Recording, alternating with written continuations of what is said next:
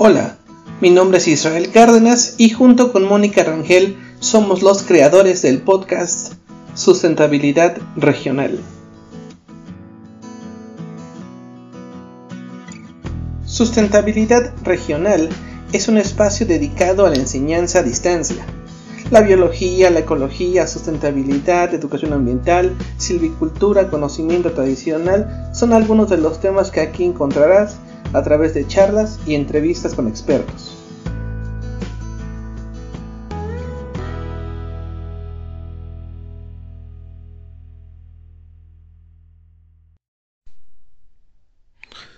Hola, ¿qué tal? Pues aquí estamos en otro episodio más de sustentabilidad regional. Hoy vamos a platicar algunos minutos sobre el tema de divulgación de la ciencia. Este es un audio, un episodio para la asignatura de educación ambiental para la sustentabilidad. Es un tema realmente muy, muy bonito, muy bello. Eh, lo primero pues sería platicar un poco qué es la ciencia. Sin embargo, pues ese ya fue eh, tema de otro momento, ¿no? Sin embargo, bueno, pues podemos empezar por ahí, aunque sea de forma rápida, eh, que es la ciencia. Después vamos a platicar algunos puntos ya sobre la divulgación. Así que, como siempre, está la presentación disponible en nuestra plataforma, si ustedes la gustan bajar. Pero bueno, para los que tienen la presentación enfrente de ustedes, vamos a avanzar hasta la diapositiva número 4. Muchos filósofos, muchos científicos, muchos filósofos de la ciencia han dado sus propios conceptos acerca de qué es eh, la ciencia.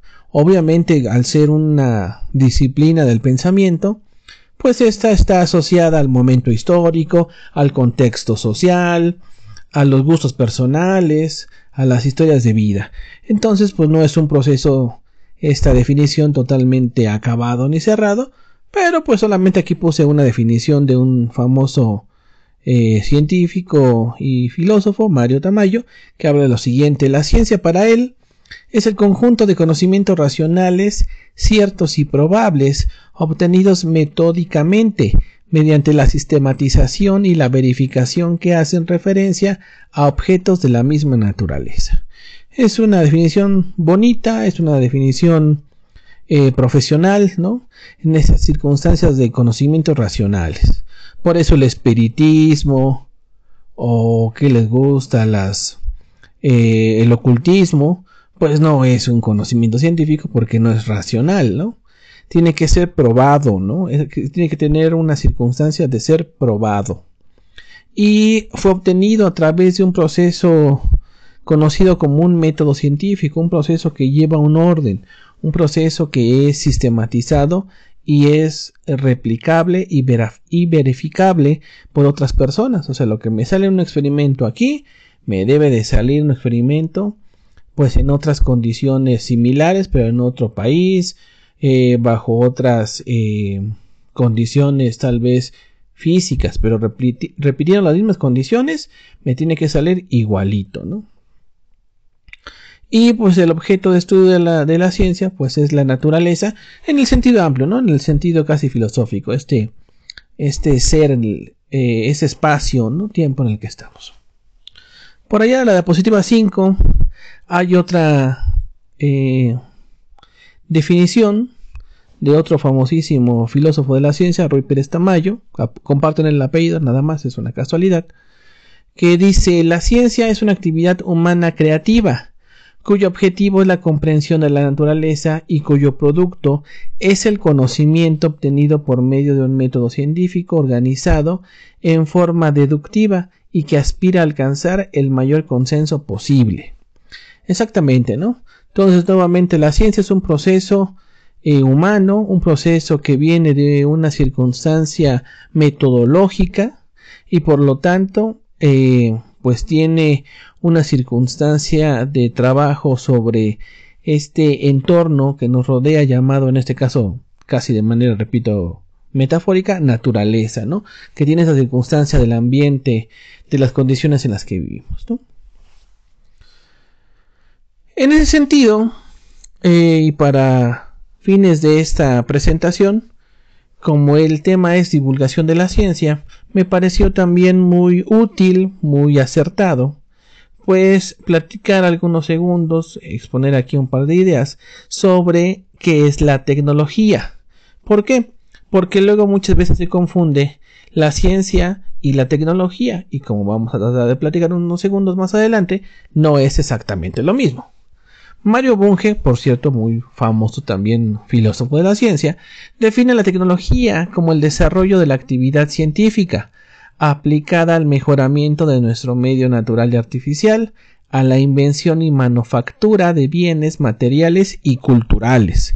Entonces, en ese sentido, pues la ciencia es como tal la generación del conocimiento y la tecnología es este conocimiento eh, científico encaminado, aplicado, eh, utilizado para la mejora de nuestra calidad de vida, ya sea desde la perspectiva utilitaria, por ejemplo, el micrófono con el que ahorita estoy eh, realizando ese podcast, o una circunstancia, por ejemplo, planetaria, como fue decir, saben que el uso de fluorocarbonos está mal por esto y hay que ocupar otro tipo de tecnología, ¿no?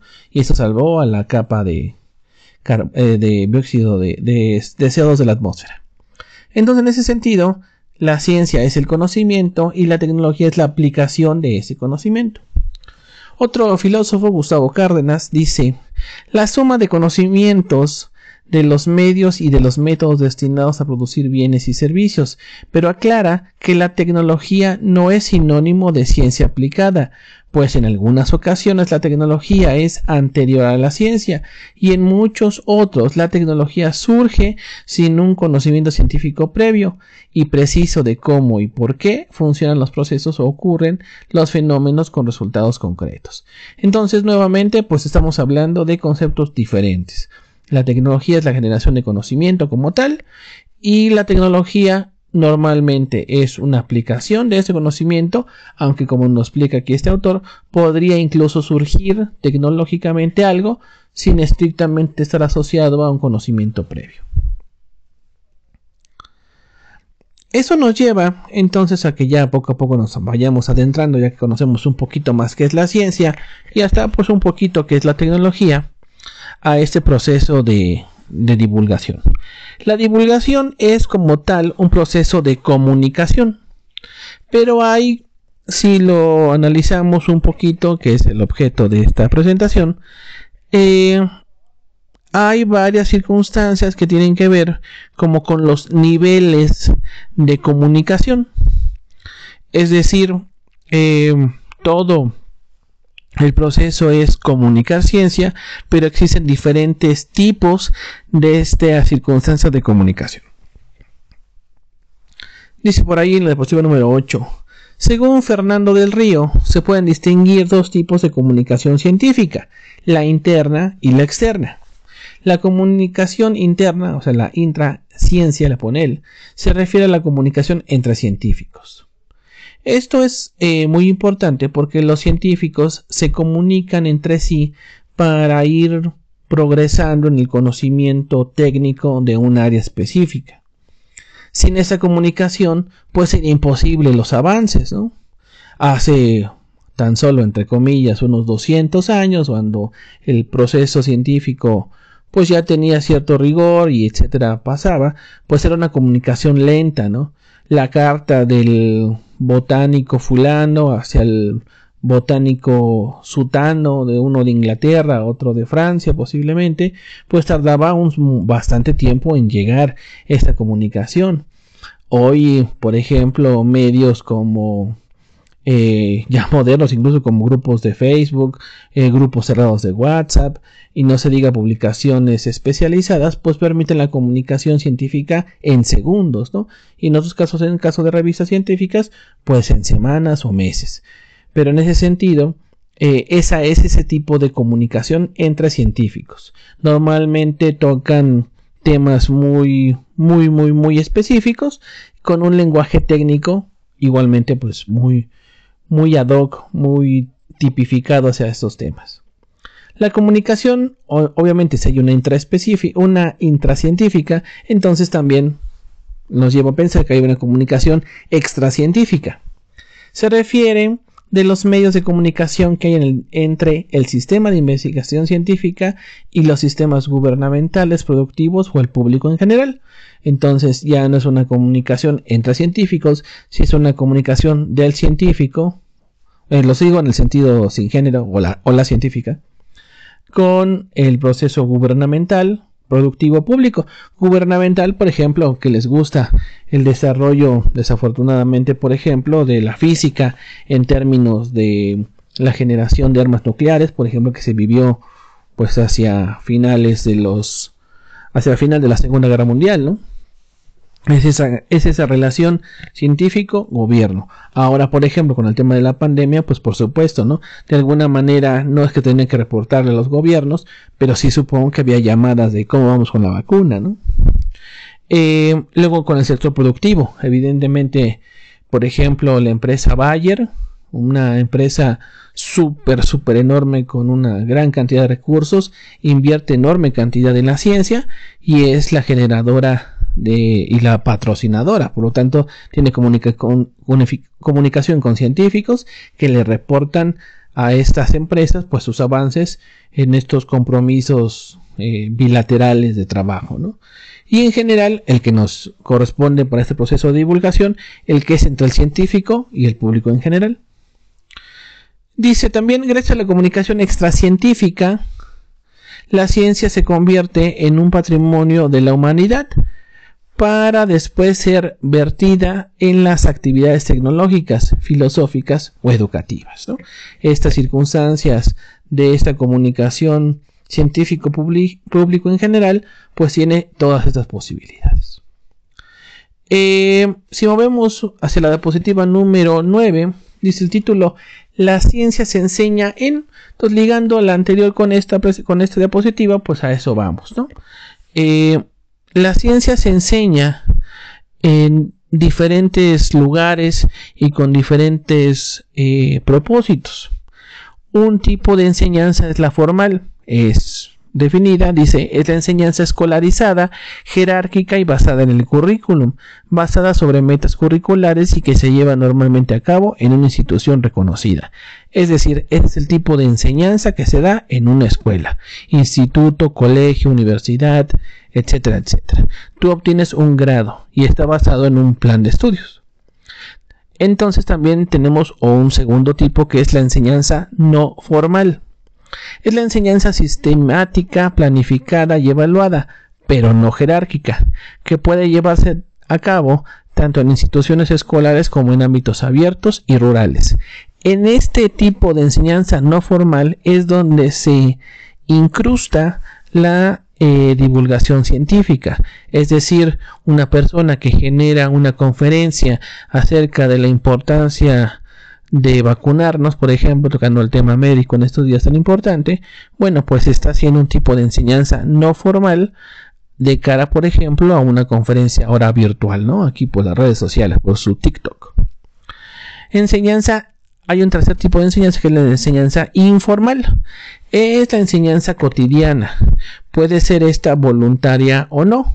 En ese sentido, eh, puede ser encausada en sitios como los museos, ¿no? Es decir, es una enseñanza pues del día a día, es una enseñanza que está ahí presente, ¿no?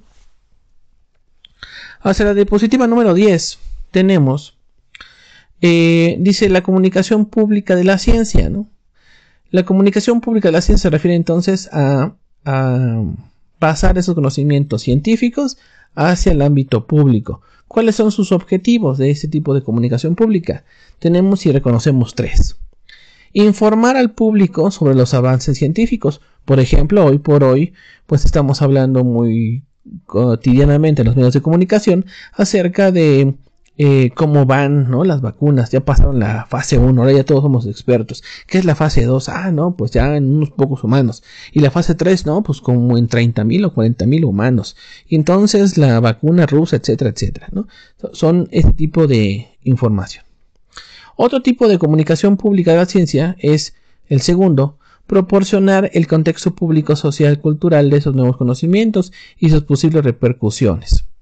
Es decir, eh, tal vez entrevistas con expertos donde ya no solamente hablamos de, eh, del número científico anterior, sino bueno, se fue una mujer quien desarrolló esta circunstancia, cuando por ejemplo se entrevista a, las, a los premios Nobel o premios Nobel que ganaron, por en este caso, unas mujeres que ganaron el premio Nobel de, de medicina con avances en genética, se hizo como mucho eh, labor en términos de quiénes son, de dónde salieron, sus orígenes, que si son mujeres, etcétera, ¿no?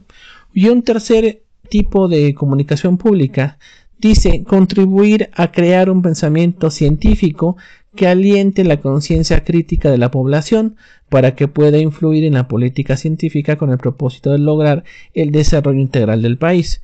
Muy, muy importante, ¿no? Es un tipo de comunicación que habla sobre la reflexión, vamos a hablar sobre los transgénicos. De entrada parecería que es un tema, por ejemplo, que es negativo per se, pero bueno, podría haber charlas donde digan, miren, la ciencia ha llevado a este tipo de conocimientos. Después, un proceso tecnológico llevó a la generación de este tipo de transgénicos y tiene estas ventajas y estas desventajas, de tal forma que provee de información que nos permita generar un juicio de valor. Finalmente dice este puntito, entre las estrategias utilizadas en la comunicación pública de la ciencia se encuentran la propaganda, el espectáculo, las relaciones públicas, la divulgación científica y el periodismo. Entonces es un tipo, digamos, por arriba y ya nos vemos involucrando entonces a que un tipo de comunicación pública de la ciencia es la divulgación. Hasta aquí vamos a hacer una pequeña pausa y continuamos en unos segundos.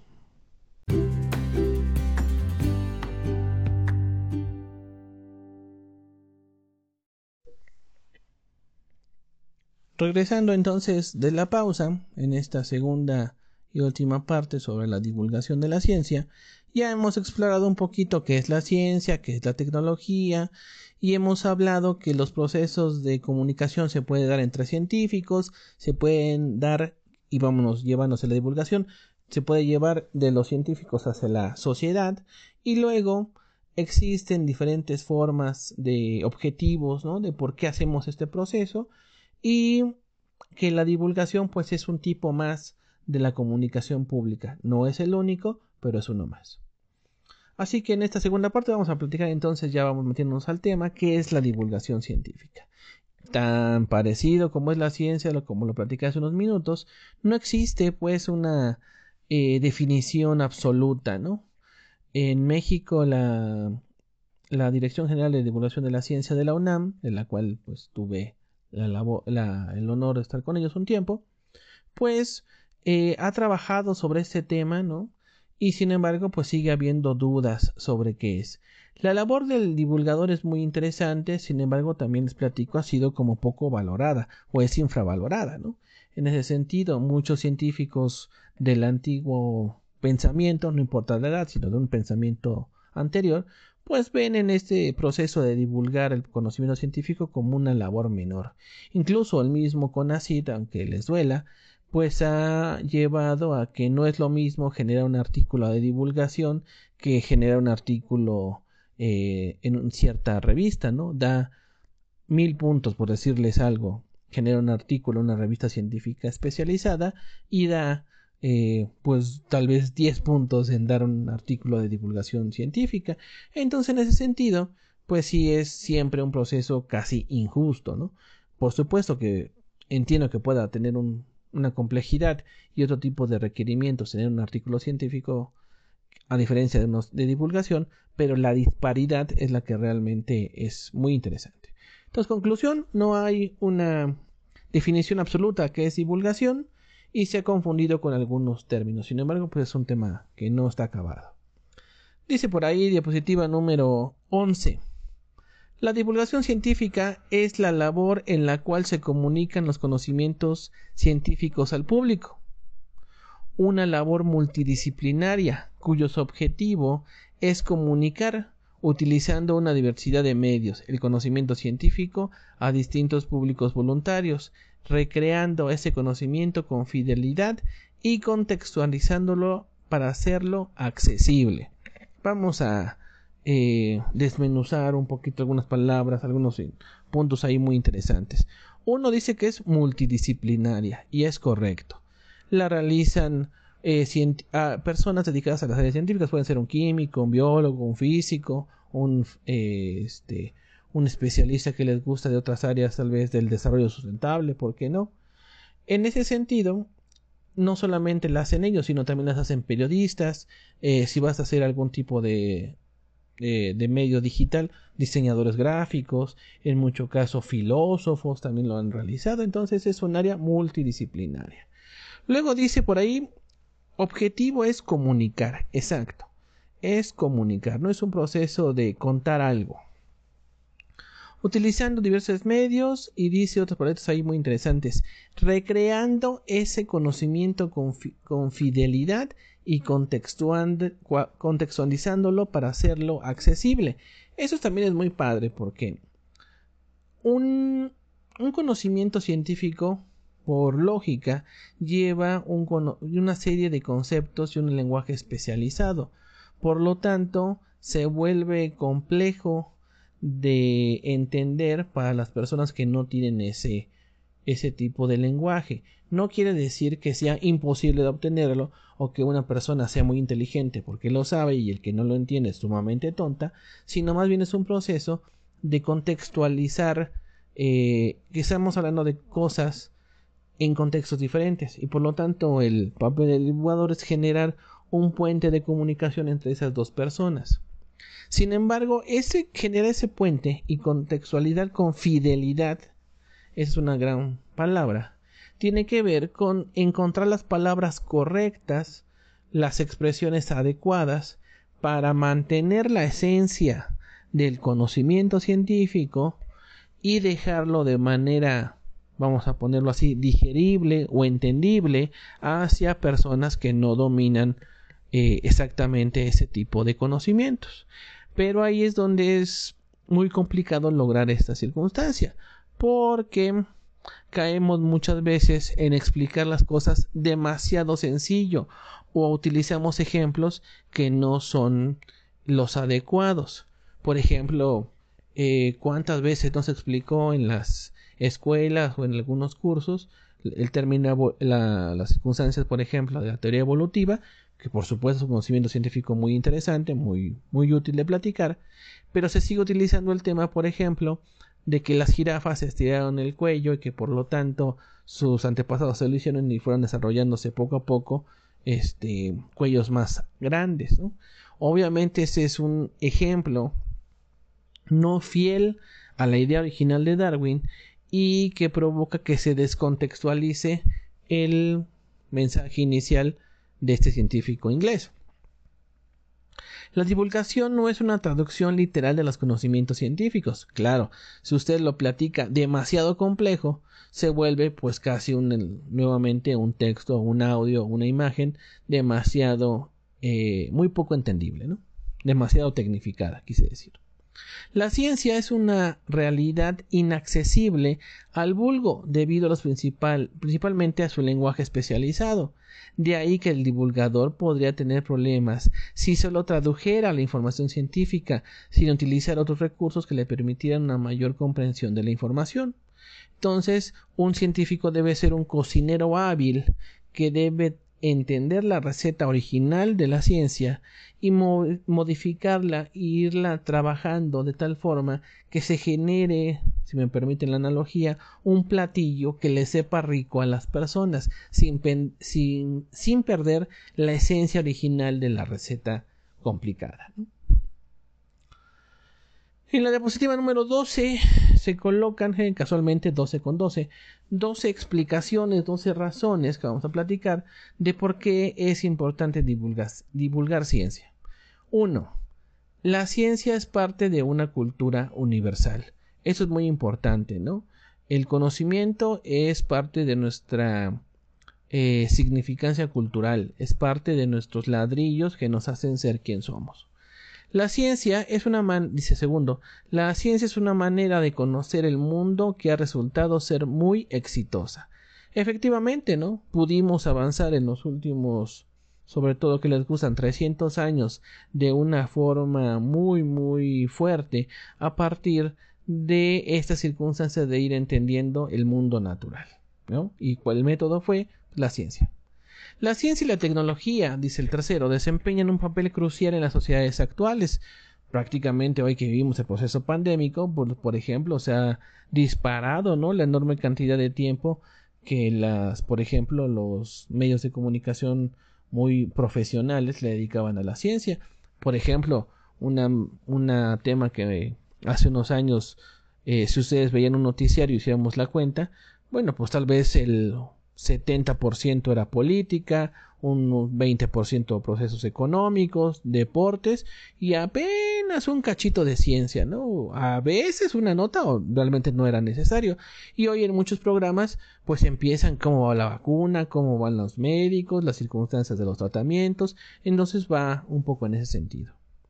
La prosperidad de las naciones descansa en la ciencia y la tecnología, eso es correcto, ¿no? Hoy por hoy los países más eh, ricos y desarrollados pues tienen procesos tecnológicos y científicos a la par.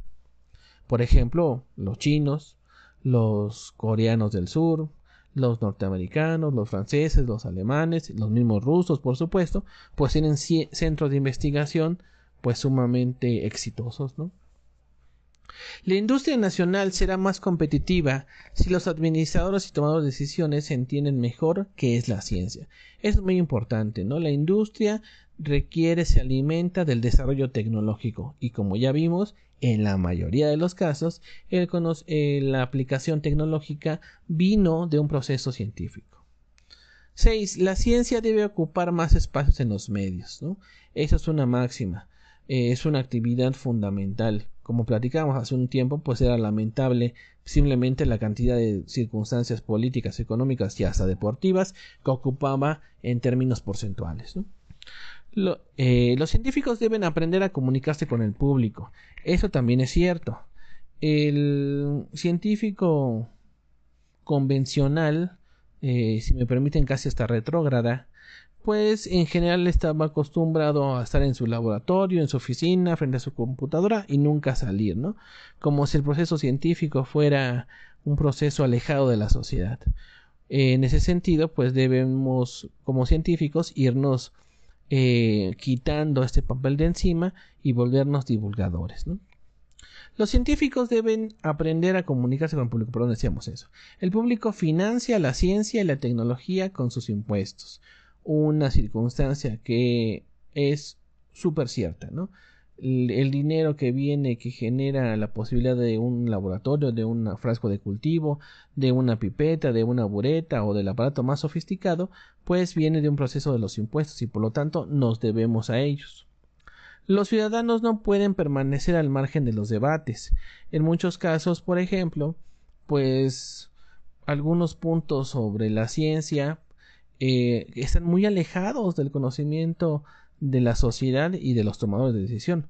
Por lo tanto, cuando les preguntan, ¿y usted qué opina? Pues somos, son opiniones pues muy respetables, pero sin ningún tipo de valor, porque eh, no se puede muchas veces nada más determinar eh, una opinión en un sí o un no, si atrás pues no hay una serie de conocimientos. La divulgación es necesaria para tener acceso a la información, por supuesto que sí, si no, pues nos quedamos fuera del debate. La divulgación es imprescindible para tomar decisiones democráticas relacionadas a la ciencia. Efectivamente, ¿no? ¿Cómo vamos a ocupar el tema de las vacunas? ¿Qué si las circunstancias de los transgénicos? ¿Cómo vemos el tema del aborto desde cierta perspectiva también es científico? Entonces, bueno, pues son decisiones que nos competen a todos. Y una y última y muy interesante, comprender la naturaleza es una fuente de gozo personal. Efectivamente, a los que nos apasiona este tema, realmente sentimos bonito, si me permiten la expresión, sentimos padre el, el, el encontrar una nota que nos haga decir, ah, caray, qué increíble esa posibilidad de sentirnos eh, pues interesados es muy muy bonita yo ponía en mi blog personal hace unos días que eh, científicos de la NOAA de Estados Unidos esta área de administración del océano de Estados Unidos muy importante muy famosa descubrió en el océano mexicano el Golfo de México una nueva especie de ballena lo cual pues parece algo increíble no y entonces ahí algunos pusieron cara de asombro no como like Y dices, ah, pues sí, claro, ese asombro pues es muy bonito. Para ir cerrando, vamos hacia la diapositiva número 13.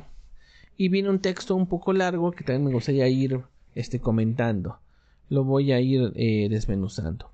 La divulgación científica es considerada en todo el mundo como una actividad importante, necesaria y loable, aunque también es muy difícil de realizar, por lo que ya hemos dicho. Por ejemplo, no toda persona que utilice metáforas y analogías para hacer divulgación conseguirá transmitir de manera completa su mensaje. Nuevamente, ¿no? Eh, buscando ese tipo de frases un poco más sencillas, se va a acabar perdiendo en automático un poco de esa información, pero el chiste es no acabar con toda la información. Puede que en ocasiones, dice, continúa el texto, el público reciba correctamente el mensaje, mientras que en otras entienda algo muy, muy distinto a lo que se desea transmitir. Por ejemplo, también ahí pasa la edición en los medios de comunicación. Muchas veces a los científicos cortan ciertas expresiones y parecería que dicen azul cuando están diciendo rojo. Además, dice que el texto continúa, si el receptor adopta una postura de desconfianza hacia la ciencia o tiene creencias pseudocientíficas, el mensaje simplemente será rechazado, sin importar la habilidad del divulgador. Efectivamente, también ahí caen las circunstancias de cómo ah, recibes la información tú como receptora de ella. Si ya crees que de entrada los fantasmas existen, es muy difícil hacer eh, Em, hacer eco, hacer huella con otro tipo de pruebas. Por ejemplo, si hoy por hoy que tenemos un montón de gente muy, eh, déjenme encontrar una palabra radiofónica, muy poco letrada y cree que no, pues es que las vacunas son malas porque las genera X empresa y nos está controlando y nos va a meter un chip. Pues ya si estás convencido a un, a un nivel subconsciente casi casi sobre esta esta mentira, esta pseudociencia, ese pseudoconocimiento, pues ya parece que si te digo que no es así, pues automáticamente eh, soy el enemigo o estoy en contra. Dice, en este sentido, el comunicador se enfrenta a un ambiente cultural o poco propicio y a una sociedad muy demandante, por ejemplo, según algunos estudios, México, nuestra sociedad, es una sociedad que considera la ciencia como algo muy alejado. En cambio, si preguntas, ¿usted cree que las personas tienen poderes eh, psíquicos que pueden mover cosas con la mente?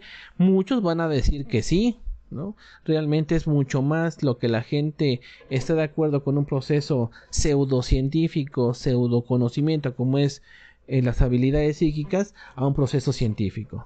Por otro lado, dice, es preciso consolidar la divulgación profesionalmente, fortaleciendo su calidad, pero sin perder de vista su componente, bonita palabra, artesanal. Artesanal porque es a mano, porque es eh, esa circunstancia de ir tejiendo fino, como se dice. Finalmente, ya para cerrar, eh, en la diapositiva número 14 tenemos cuáles son los medios con los cuales los divulgadores de la ciencia hacen o hacemos algún tipo de proceso asociado a este punto. Por ejemplo, exposiciones, videos, ¿no? En el Internet hay muchos, conferencias, talleres, que va a ser algo muy importante para la asignatura, televisión, muy poco, pero por ejemplo, de niño a mi generación nos impactó el mundo de Big Man. Libros, Carl Sagan y sus geniales libros, ¿no? Este, Arthur C. Clarke, por ejemplo, ¿no? Nos, llevó a mundos increíbles. El mismo, por supuesto, el de Jurassic Park. Ah, y este Michael Crichton, ¿no? Podcast, radios, como intenta hacer este medio. Revistas, como ves, por ejemplo, La Reina de la Divulgación, ¿no? y por supuesto diarios, ¿no? algunas secciones que en el periódico llegan a destinar hacia estos temas. Y para cerrar ahora sí, en la diapositiva número 15, una frase del gran, gran divulgador de la ciencia, Carl Sagan, que ustedes pueden buscar sus videos, eh, esa serie de Cosmos. Claro, la moderna pues, ya tiene nuevos conocimientos, ¿verdad? Pero la viejita nos impactó a mí y a mi generación cuando éramos niños. Entonces, este divulgador norteamericano, pues es una maravilla. Dice, la ciencia no es perfecta. Con frecuencia se utiliza mal. No es más que una herramienta. Pero es la mejor herramienta que tenemos. Se corrige a sí misma. está siempre evolucionando y se puede aplicar a todo. Con esta herramienta conquistamos lo imposible. Pues hasta aquí dejamos este episodio, esperamos que les haya gustado y nos vemos en la próxima. Sustentabilidad Regional te agradece el escucharnos. Síguenos en Facebook como Sustentabilidad Regional. Visita nuestra página web cites.google.com diagonal uim.edu.mx diagonal socioecosistemas. Y recuerda, para lograr la sustentabilidad es necesario recordar que los humanos somos parte del ecosistema. Hasta la próxima.